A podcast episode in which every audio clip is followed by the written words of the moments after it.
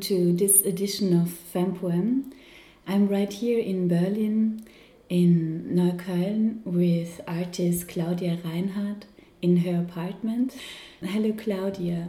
Hello. May you introduce yourself? Yeah, um, my name is Claudia Reinhardt. I'm living in Berlin since around yeah 25 years. I'm working with photography mostly. Right now, I live in Berlin and work in, in Norway as well. With your photo project Killing Me Softly, you had a lot of success. What is this project about? Mm-hmm. Yeah, actually, I, this project was published in 2004 in Berlin by Aviva Verlag. Yeah, I started this project in exactly 2000, in the New Year's Eve or turning of New Year 2000. It's about female artist who committed suicide. And the whole project started with the suicide of Sarah Kane. She committed suicide in 99 and I didn't know her. She's a writer, a British writer. She wrote theater plays and she she was quite young when she died, 28, but she was already and she just wrote four or five plays and uh, was famous for her work. When she died, um, I just read her work like few months before that, and I really liked her work. And then it was really strange that I had one dream. I was living with other people in a WG in, in Berlin, also in Neukölln. And I had a bad dream. I was dreaming that, that my teeth are falling out and this means in our family it's like a Aberglaube, and um, it means that somebody will die, somebody who's close to you. And next morning on the table was the newspaper saying that Sarah Kane committed suicide, and that was very strong. This experience because I just ex experienced her work, so that was very shocking. And so the project started. I was thinking, of course, why she committed suicide, what was the reason, what, what kind of person she was, and what kind of artist. And yeah, so my research started. Before that, I, I was quite often working with myself as a model. So for me, it was kind of natural to continue this method that I work with myself. So I did that. So Sarah Kane was the first person, the first artist I portrait then with me. And the method is like that I think about the artist and the work, of course. I try as much as possible to read or to see what, what the artist, in, in the case of uh, Sarah Kane, it was reading. I was reading everything, and I saw some theater plays here in, in Berlin as well. So I saw that, and I tried to imagine how it could be, you know, like going in in the person of Sarah Kane, for example. And of course, the way she committed suicide is true. She hanged herself. So I want to do that as well. This is authentic. But of course, there are no real photographs of the act. You can't find photos of the dead body or something like that. But you find information. So she was the first character, and then I was thinking and talking to people, and then it developed to, in the end, I had 10 artists I portrait. And why do you think this huge, um, in a way, like closeness between you and her was there? And was this maybe also a process of integrating this information of the death, like re-inscenating this with your own body? Mm. Uh, like I said, it, for me it was natural to to act. I was used to, to work with myself, and in this case, it's meant as a homage, a tribute to to these artists, you know. And it was for me an honor to go in their role, to to play them myself, you know, mm. and and really like feel, try to feel that. For me, it was like actually it was the last project I did with myself, and I knew that, and I thought, okay, this is now the end, and it's a good end to make this kind of homage. And how did you get into this role? Like, did, did you discover dresses that she oh. was wearing? Or? Yeah, yeah, yeah. I mean, in every character, there's, for example, I mean, Sarah Kane was uh, committing suicide in 99, and I saw pictures of her, how she looked. She was more like a bushikos type of person. So, and I tried then to copy that style. More difficult was, for example, Clara Immerwahr. She is in the book. She's not an artist, but she was Chemikerin, chemist, chemistry. Mm. And her husband was Fritz Haber. He's very well known, but um, Clara Immerwahr not. But she was a very interesting character. She was the first woman who, who got the doctor in chemistry here in Berlin, actually. And she was a pacifist. She was totally against war and, and violence, and uh, she was active in that field, writing letters and uh, articles and so on. But as a woman, she had not so much to say. That was in yeah in the First World War. And her husband, he was quite into the machinery of uh, producing weapon in the gift gas actually in, in Germany. Mm. I mean, she was married to him. You can imagine how difficult that was. And in the end, she, she killed herself as a protest.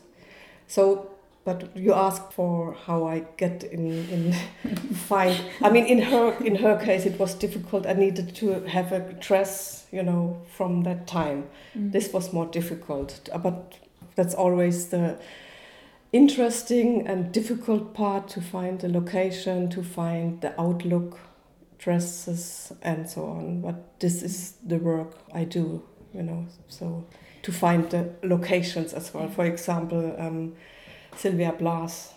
This story is well known that she put her head in the oven in her own kitchen, and the, her children were next door sleeping this is well well known. So I wanted to have this fact, and so I, I needed a kitchen, and uh, and I staged the kitchen with leather. That's always also uh, a story told that she left a letter for the, for the maid. Which woman did you choose for this project to portray their mm -hmm. suicide? Mm -hmm. um, this developed uh, slowly. I mean, I, I knew right away. I mean, after I, I did Sarah Kane, then uh, I knew Ingeborg Bachmann, for example. I mean, her case is a little bit difficult because it's not for sure that it was suicide. Actually, it was more, I would say, I mean, she was not the second one, but I knew about her, and she's one of my, not favorite, but one of, of the writers who is very important in my life and was always important in my life. So that that's a criteria. All the the artists um, I portrait are first women, and they I need to have a special and strong relationship. So in a positive way, because I had to portray them, I had to go in in the roles. It was not possible for me if if the interest or sympathy is not strong enough or deep enough. For example, I tried one one artist. It didn't work out in the end. It was it's it's fällt mir Name nicht ein. Um, Virginia Woolf. Ah, Virginia Woolf, ja, ja. Ja. ja. Mm. Virginia Woolf. Aber I sie mean, war anscheinend nicht so, ja. so wichtig für dich, ja, oder? I, ja. I think so. I had always problems with her. I mm. can't still mm. can't really say why, and I yeah. But I tried to, and I did a photo on on her, but uh, I it, I couldn't use it. I didn't like it. Yeah. So the, the thing is, it, it was like yeah, it, it developed slowly.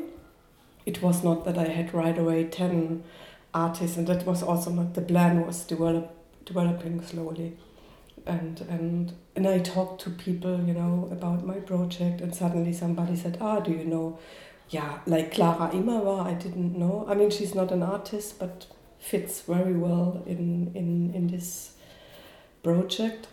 I mean, it's it's about women who committed suicide, artists. I mean, all of them except Clara Immerwahr, an artist, and one guy. There is one guy, mm-hmm. um, Pierre Molinier, and I have him in in this project because he was a photographer, and he used to dress up in women clothes and were staging himself in these poses, you know, like with masks, and, and, and he was like very into fetish uh, um, clothing, and, and he did fantastic self portraits with masks and everything, and, and this mm. dressing up and, and makeup and everything. Really, really great black and white photos, collages, very nice. I, I admired his work all, all, all my life, so it was for me, he fits totally to the other women, you know. Mm. So I have quite many writers or photographer, uh, Diane Arbus, she was a photographer, and Sexton writer, Unica Zürn, a writer as well. Who else do I have? In I have to have to look. Um, so you also have a book that you published with a lot of poems and writings from the the writers that you portrayed. Yeah, in, in the end, when the book was was finished, I thought it would be good to to have information on these uh, female artists because if you only have the image, it, you you miss something. Mm. I think since I I do photos, which is quite a long time, 30 years or something, I always thought, or I, I work a lot with magazines or this format of a book or a magazine. I think photos, it's it for me at least, it works quite well in this format. Instead on on the wall or in, in a in a gallery. It's for me. I always like books, and I always like that you can be with yourself, that you can take it with you. You know, you don't have to go in a gallery to see the work, but you can have it in a book or in a, yeah in this format, and and you can have information as well, texts as well. So that was my wish. In this case, especially, I wanted to have that uh, the viewer can have information on on these artists and learn something in a way. Which artist did you choose again? Sorry, I was interrupting you before. Maybe I can. Yeah, it's always uh, a bit difficult for me to just. Yeah, it's Sarah Kane, like I, I mentioned. Uh, Unica Zürn. Should I say something when they were born? Or? Yes, it would be wonderful. So Sarah Kane was born in 1971 and committed suicide in 99. A British author. Dramatikerin. And uh, Unica Zürn, she was born in 1916 and she committed suicide in 1970. And she was a German writer, but also an artist. Like she did anagrams. And she was the partner of Hans Bellmer, who's also well known. Maybe more than, than her, I don't know, but she's well known and Clara Immerwahr I talked about already, and she was born in 1870 and committed suicide in 1915. Yeah, German chemist, Chemikerin, chemist. I don't know exactly how you say that in English. Yeah, I talked about her a little bit. Sylvia Plath, I think she's one of the more, most famous uh, person in this series. She was born in 32 and died in 63, American writer. How she committed suicide was kind of brutal as well, like Sarah Kane. I think mm. that was mm. very brutal as well. And Adelheid Duvanel, she is um, from Switzerland. I didn't know her before. Very great writer, and uh, she was born in 36 and died in 96. She died in a very cold night in summer. It was really strange. I, this image I did, it's like in the forest, and there's a small body lying in the forest. It's very small. It's hard to see, but it's like everything is green, and then the my body, which is like than a red point or something like that. Yeah, but it, it's true that it's she went in the forest and took poison because of this strange night in this special day. She she froze to death. It was too cold, you know, mm. and she yeah, was poisoned and she was lying too long there. So it was very spooky as well. And then Ingeborg Bachmann, I already told a little bit. She was born in 26 and died 73. She was also in the dance class with my grandfather. really? yes. Yeah? In the dance class? Yes. I'm also from Carinthia, and she was also living in the same street like my grandfather. Mm -hmm. Yeah. So when I was a child, he always said that I remind him of her. Oh, yeah? Yes, and so she was also one of my, or is still one of my most like influential mm. poets when I was younger. Mm -hmm. Like my favorite poem is Ich from -hmm. her youth poems. Uh, oh, yeah. Yes. oh. I didn't know so. I mean, I I know uh, mm. her her poems, but um, I was more in in her novels, you know. Yeah. But uh, her poems Schatten, Rosen, Schatten, I yeah. remember. Yes. Mm. Anne Sexton, she was born in 28 and uh, committed suicide in 74. That was kind of the same time. Oh, actually, not.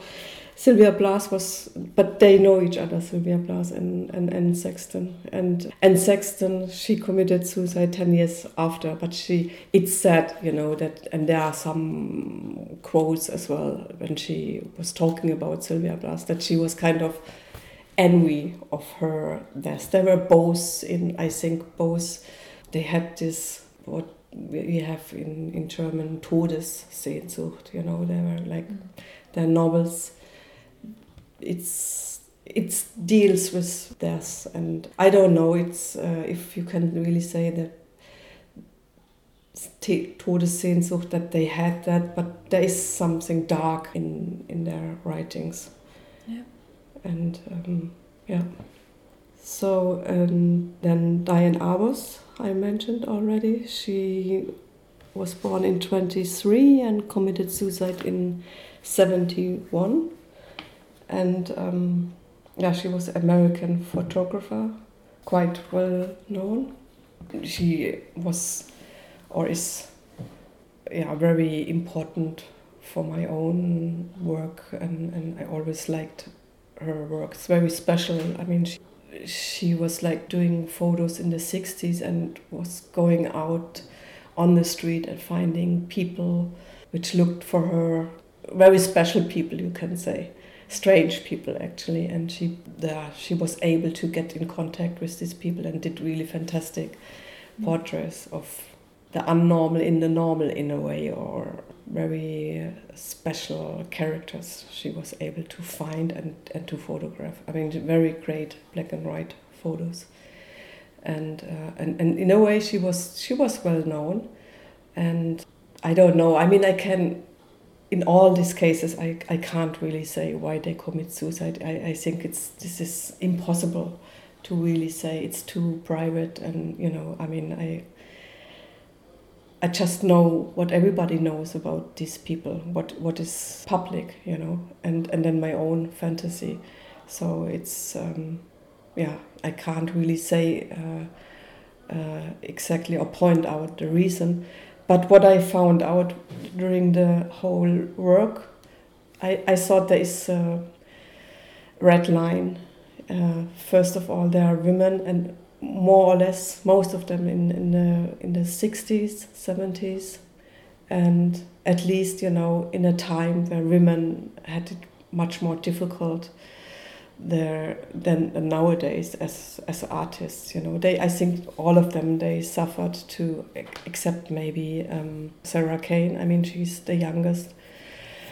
But most of them it was difficult to to work as a artist. And being a woman for example sylvia Plath is the most well-known example for that. That that, that was really too much for her to to be everything and to be good in everything. I think that was yeah she couldn't manage that. It was too much stress and and uh, pressure. Mm. And another thing I, I didn't know before, there were quite many artists in, in this series. They experienced violence and abuse. That was for me quite shocking to, to know that. I mean, I can't prove that, but most of them they didn't uh, say it openly but there are rumors or some facts as well that they talked about it. So there are hints that, that it is like that, that they had this experience, which I also mm. thought is interesting, you know, that there is, and quite many of them, they had um, psychological problems, which maybe came from abuse or violence. I don't know, but that was something I experienced. I was a bit shocked about that as well. And why are you interested in suicide? What is fascinating for you about committing suicide? Fascination, I wouldn't say fascination, it, it's. Um, or interest? Yeah, it, because it's so sad. This project, it's about true stories, so it's really sad that somebody is that desperate and has no illusion, no hope anymore that you can do that. This this mind, this this state of mind, that is for me interesting and scary and very traumatic. That's why I dealt with that. I I would say because it's so extreme, you know, that you are in such a auswegslose situation that you, that there is no no hope, no love anymore. This is so so much. I think it's so scary as well. But it's also interesting that uh, that you're kind of like immortalizing the moment before the death, mm. because photography is always a way of immortalizing a moment. In a way, of course, you're reinscenating this with your own body, but it's a it's immortalization of the moment before somebody dies mm. in a mm. way that's very very interesting. These two uh, kind of like opposite yeah. lines in, in time. And I think in yeah in this project they are like you said they are still alive. It's just or you can mostly you can see I mean except Sarah Kane maybe because she's hanging but you, she could be alive so but quite many images here they are alive like Anne Sexton she is alive sitting in the car and drinking actually. I mean, she is alive still, and uh, many other Diane Arbus, she is alive. It's shortly before, and in a way that's important as well because it's it's an act. You know, they they really decide to do that. It's sad, but it's it's a decision I think which they made, which is also that came later. You know, pe often people had problems with how I show that they think it's too positive or you know then then the question is coming up about Sterbehilfe active Sterbehilfe or not if you can you know what's your opinion to that and you know this mm. seem yeah it, it's very difficult uh, to talk about that it's not just black and white it's a it's a huge question which has yes. to be discussed but of course, my opinion is that everybody should have the freedom to decide about their own life. So that includes when and if you want to die too. Yes, and the the time when you want to die now. Yes. Sure. Yeah. Sure. I feel that it's also a lot of in a way power to really decide to to not just just decide but just do it. I think it needs a lot of strength to actually do it and commit suicide. Yeah. And yeah, that's it's a very powerful. Yeah.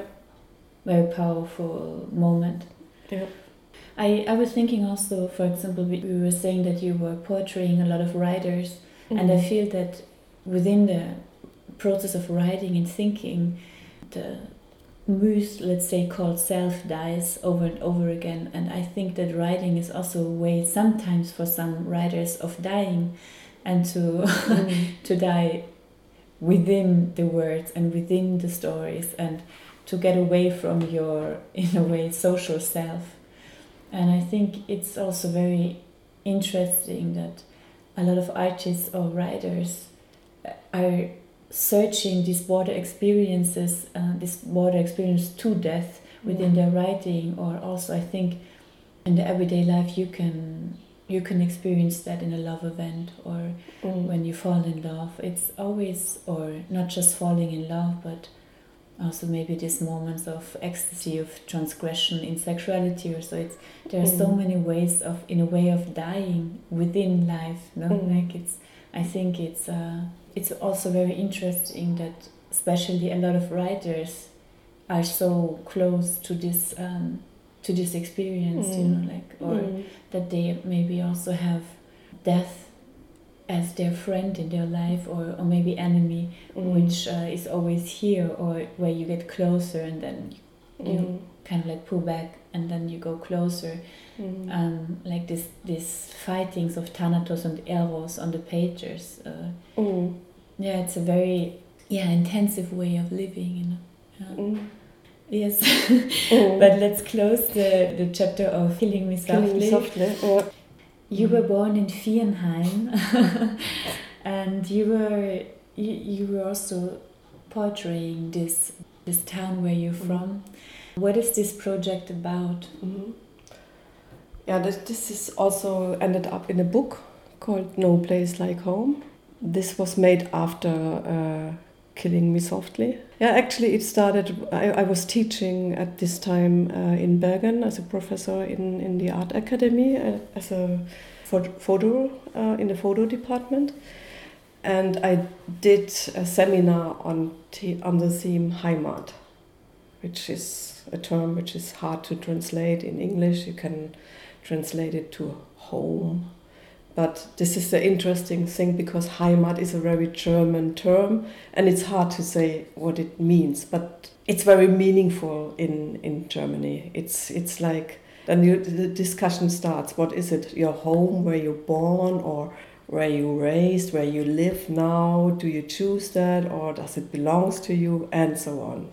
And it's another, I mean, Heimat is nowadays actually, it's uh, again very much in discussion in German politics. We have a Heimat minister nowadays, which is like crazy. But I did this seminar like 11 years ago with this term Heimat, and for me it was like identity. What is identity? What is home? Where are your roots? And what does that mean? You know, because I felt that. I mean, I I was already around forty when when I started this project, and I think then you have a bit more distance to your family, your hometown, and your parents, and so on.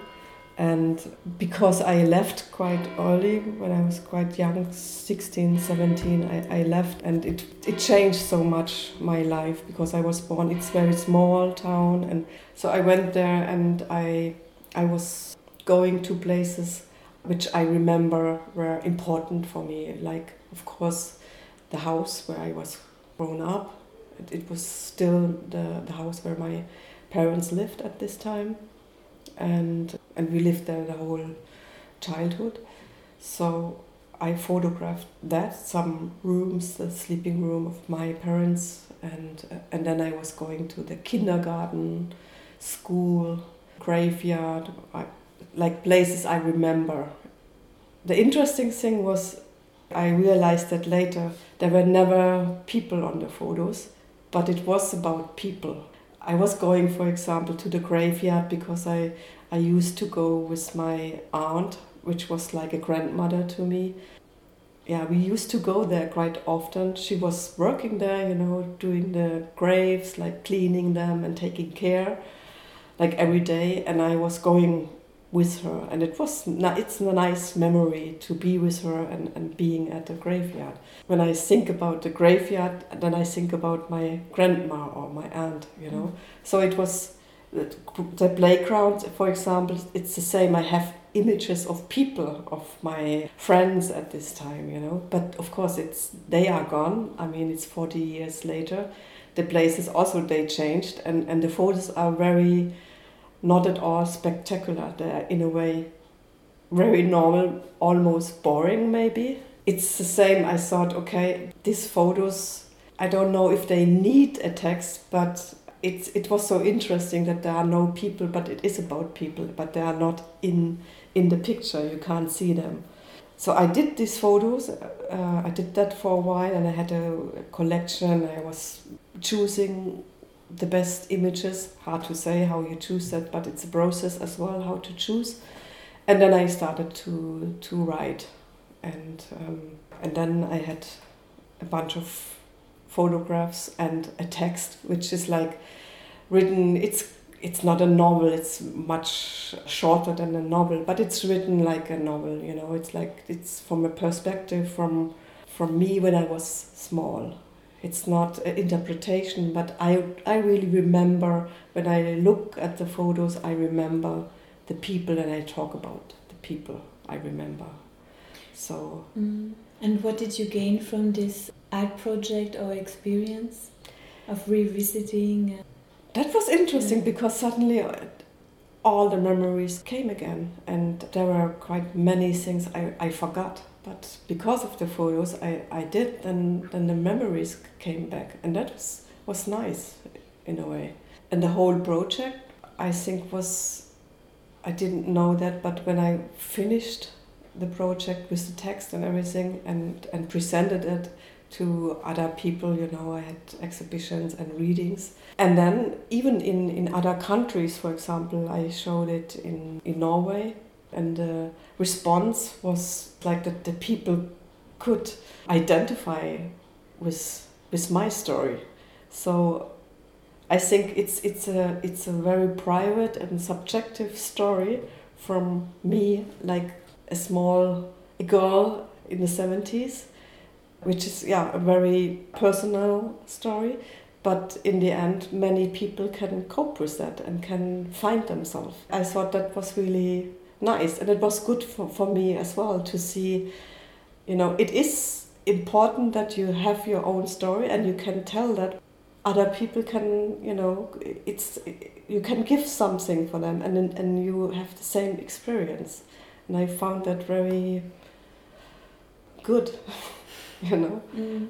and uh, and interesting. Yeah, that that it's like it has so much to do. You always you, you live in a time, you know, and people have the same experience because they were grown up in in the same time span. You know, in the seventies or yeah, it was like from in my case the seventies. I was going to school, teenager, and all. Yeah, this is like not for, not for everybody the same, but many stories when you tell and, and when you look at, at how the streets looked and how uh, flats looked like, you find really the same, we have the same experience with other people. Yeah, it's also interesting because this generation, like the parents of this generation, yeah. experienced war. Exactly and there were still a lot, a lot of um, very patriarchal and fascist structures within the thinking mm. and within like racism, fascism, sexism, but uh, maybe not really titled, but mm. uh, very strongly still. Of course, it's still now so much within the structure of thinking of people a lot of times. And it was normal yeah. at this time. Yes, you know? very normal, yeah. Yeah. For example, there is one phrase I, I wrote in, in the book, and I that, that was coming up when I was thinking about my Tante Ethel, she was, was called. I really liked her, I loved her a lot. Uh, but then I remember her story, you know, she always told us that her husband died, but it's not true, you know, she was, she was divorced, but it was for her such a shame that she was divorced, she was Catholic, you know, and she never told us that. My mother knew that, but she told us that years later, because for her it was like, no, he died. And of course, I asked her many times well, how he looked and how he was, you know.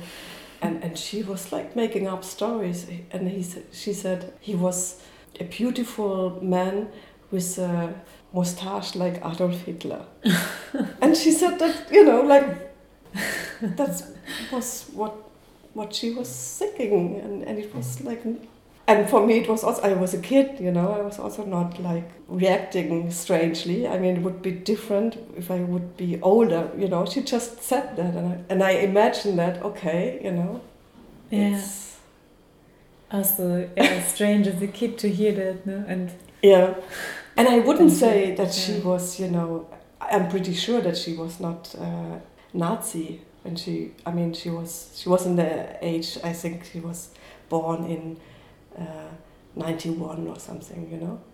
And uh, I'm pretty sure, I, I don't know exactly, but I'm pretty sure she was very strong Catholic. And in, in a way, I, I think because she was Catholic, it, for her, Hitler and the regime was terrible because it was inhuman. I think that what what she understood and what she believed in. So, um, but to say that it, it didn't came up to her mind, I think that this is, you know, impossible to say, you know. And that's that, that's yeah interesting how how it was at this time, you know, what was possible to say and to think and to believe and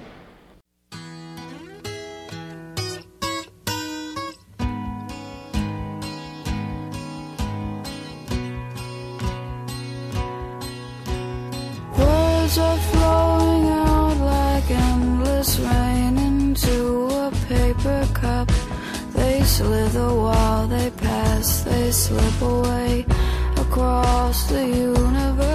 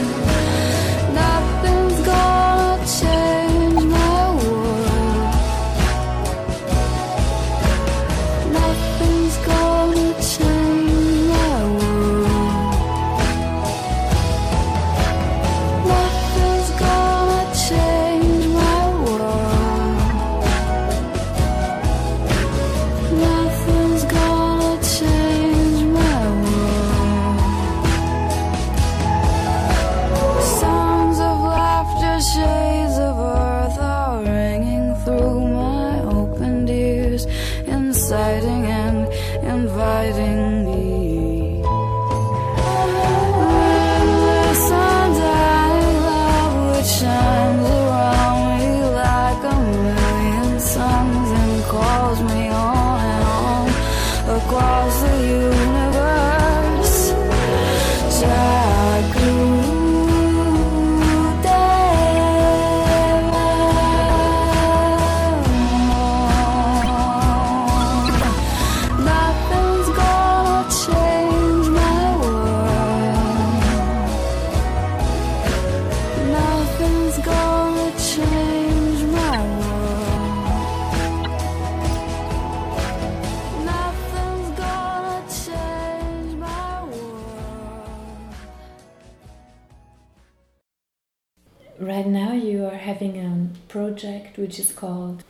Love 20, 2018. Love 2018. Yeah, but this is a, a working title.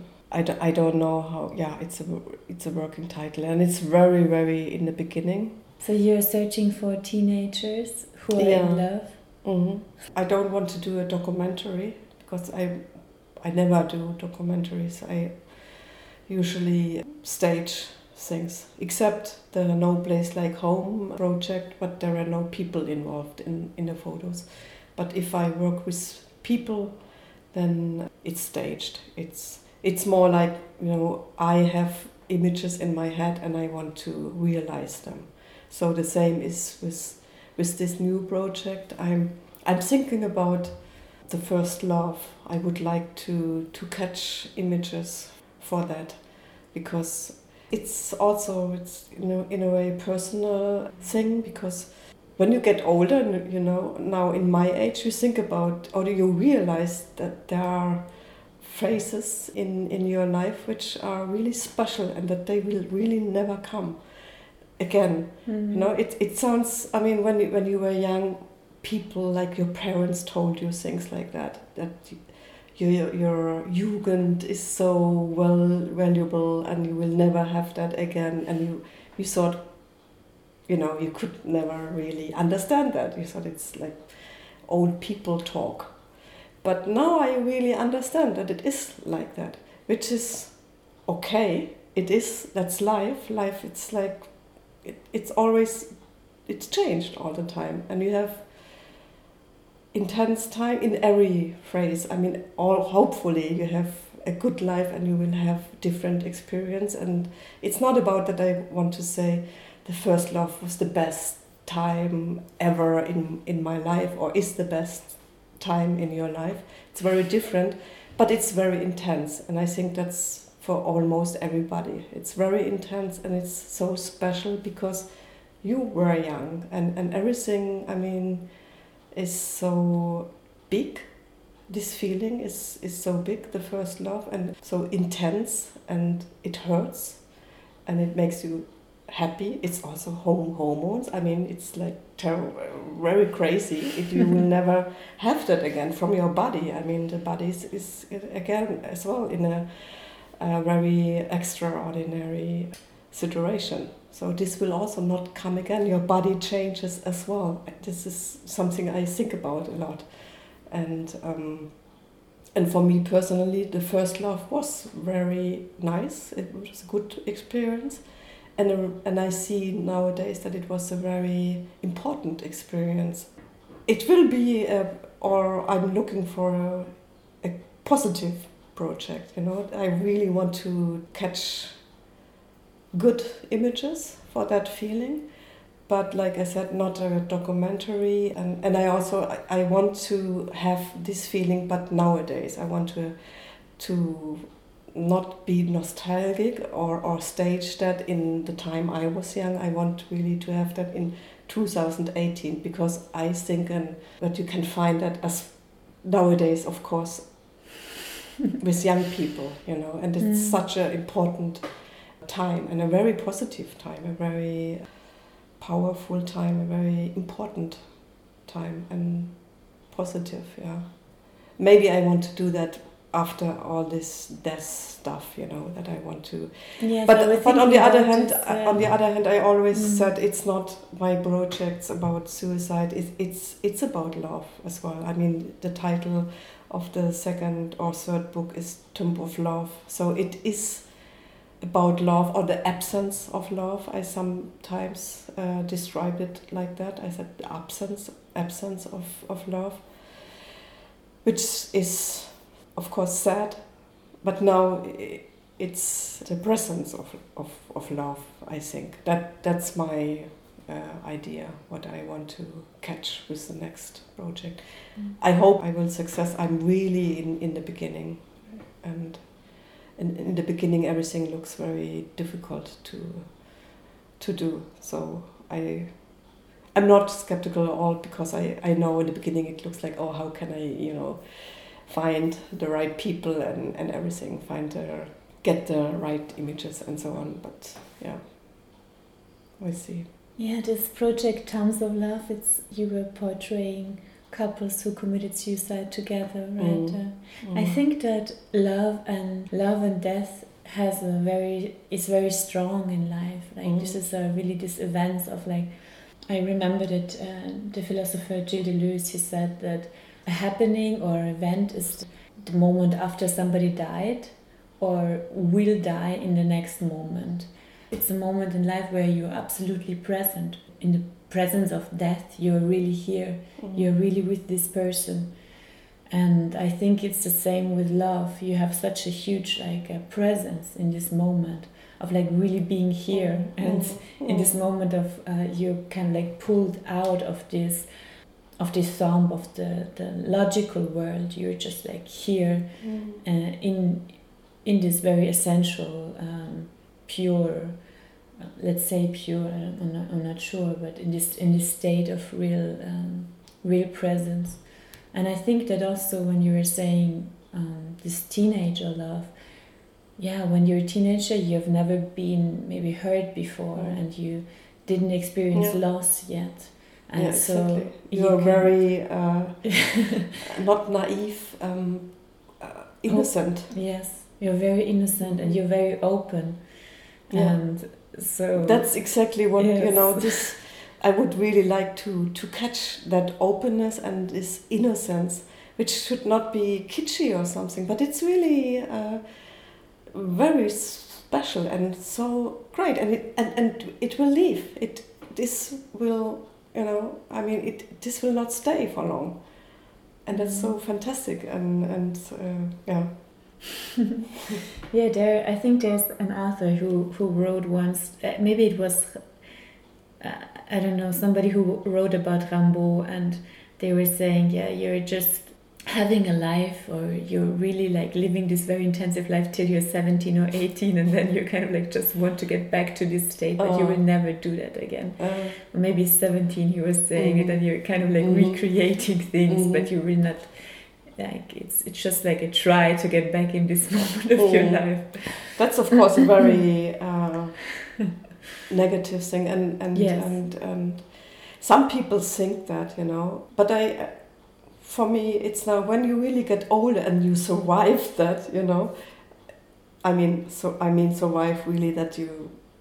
I mean, I know many friends of, of mine. They they are afraid of getting older, you know. And nowadays, I mean, it's it's not cool to get older. So many people are afraid of getting older or they think yeah the best time in your life is when you're young and then you know it's not interesting anymore or not attractive anymore and so on but I, I think because I don't think so and I realize okay life is really like it's different. Every phrase is different. Now it's it's different and I can't really say what is the best. It, and it's not about that what is the best age you know? It's it's just it it's different. And every age has their own feeling which you, which is special. I mean as a as a teenager you can't believe how it feels or imagine how it feels when you're 50 or you know 40 i mean i remember when i was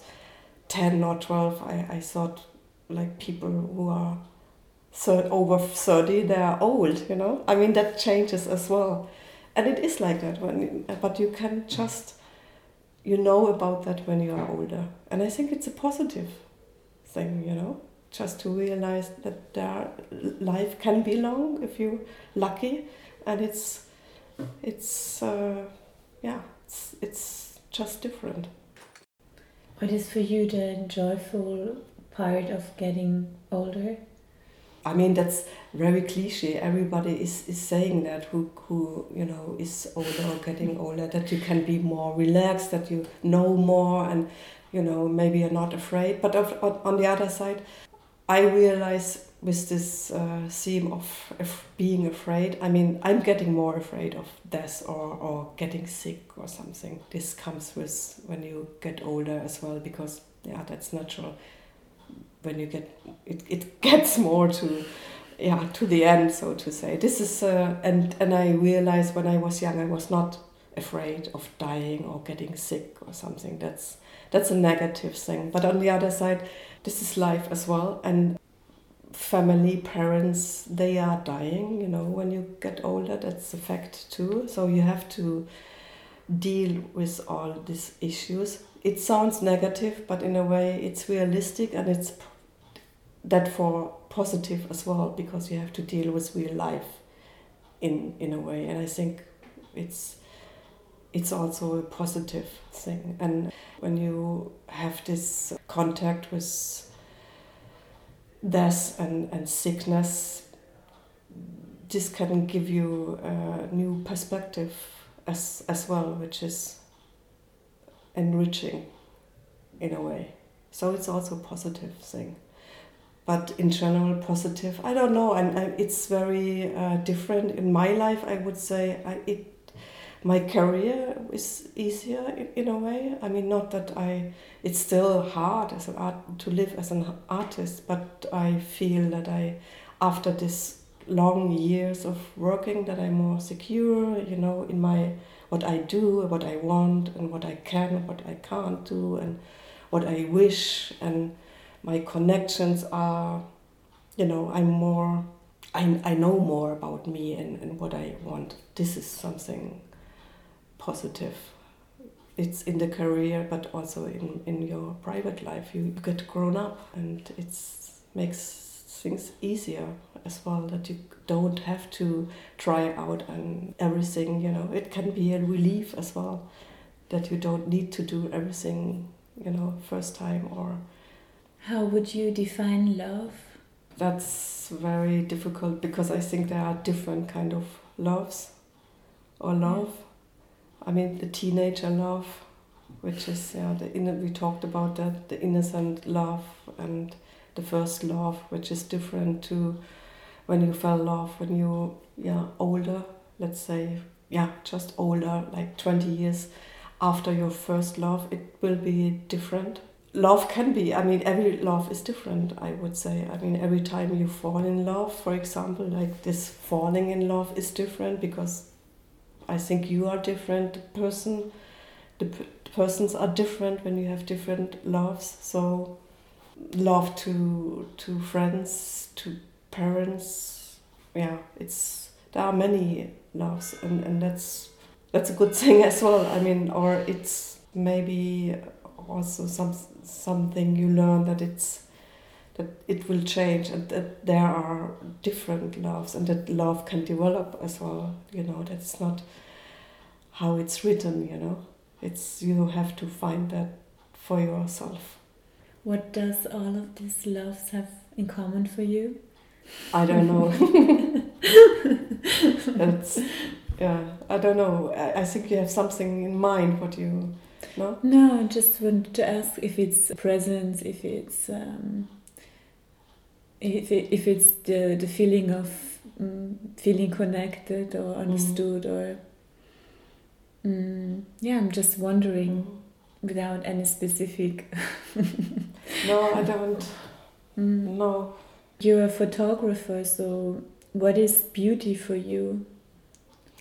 Actually, I'm a painter as well. As a you painter, I mean, yes. Yeah, recently yes. I, I started to paint like now, now three years ago. Yeah. It's for me very new thing and very um, exciting because it's so different.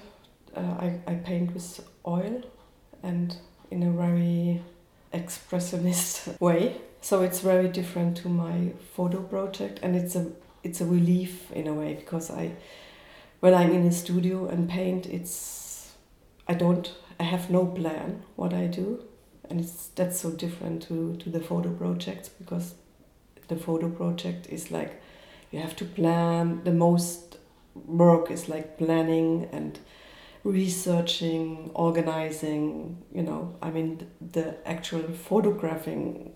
This doesn't take that much time. The preparing is is the, the most time consuming part. And when I paint, it's different. It's just painting, and, and I really have no concept before. I just paint and then I see what, what comes out. So it's a completely different process. So that's what I enjoy right now. but your your question was What is beauty, Beauty. for you? beauty for me sounds like kitsch, Yes, I Yeah. think so too.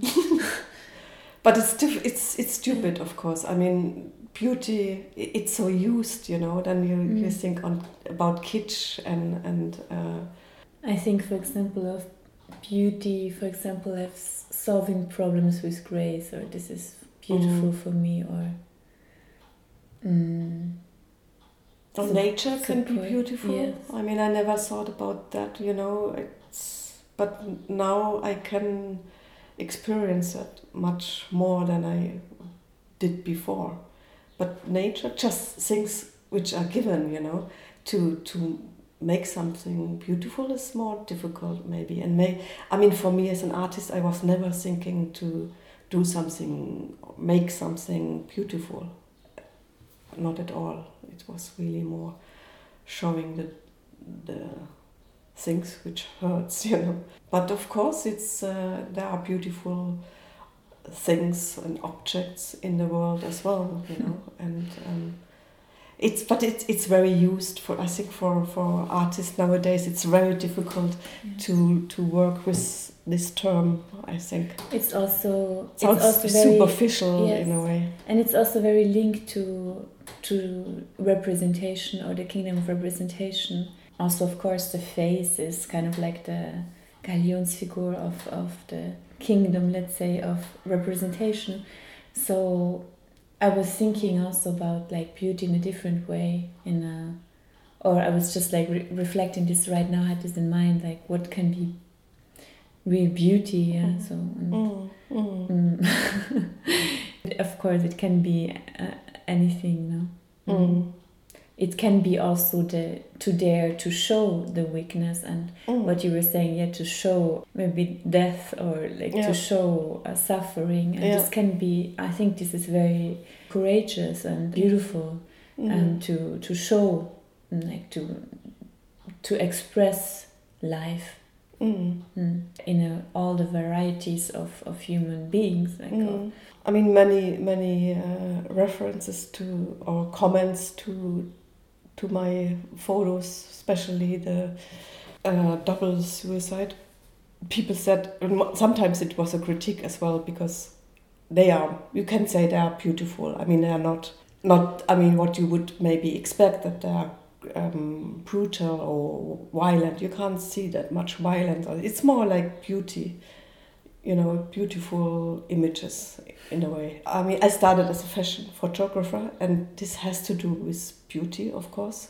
It's the theme is is is not beautiful, but the aesthetic is. You can maybe say it has something nice or beauty. Yeah, beauty in it. Yeah, Yeah, you can say that that. But of course, it's not. I, I'm not. It's maybe you can do that when when the subject is something else, you know, then maybe it can come together. It's so, or, other people said it's romantic sometimes. The, the photos find that interesting as well. May, maybe you know. Do you have um, now for the end an advice for for the generation of today who want Oh to become God. artists or, Become Like- artists. Uh, or Hmm. go their way? mm, I really think. I mean, it's also uh, cliche, or you hear that quite often by artists, like older artists or successful artists. I think I heard that recently in an interview uh, by David Bowie. He said that, but it's true, and he he stressed it out that it's very important that artists don't listen to others. You know that you really start to believe in you and and uh, do your work without listening to what other people tell you. This is hard, but it's it's very important. Yeah, thank you so much for Mm. the interview. Yeah. Thank you. Fem poem.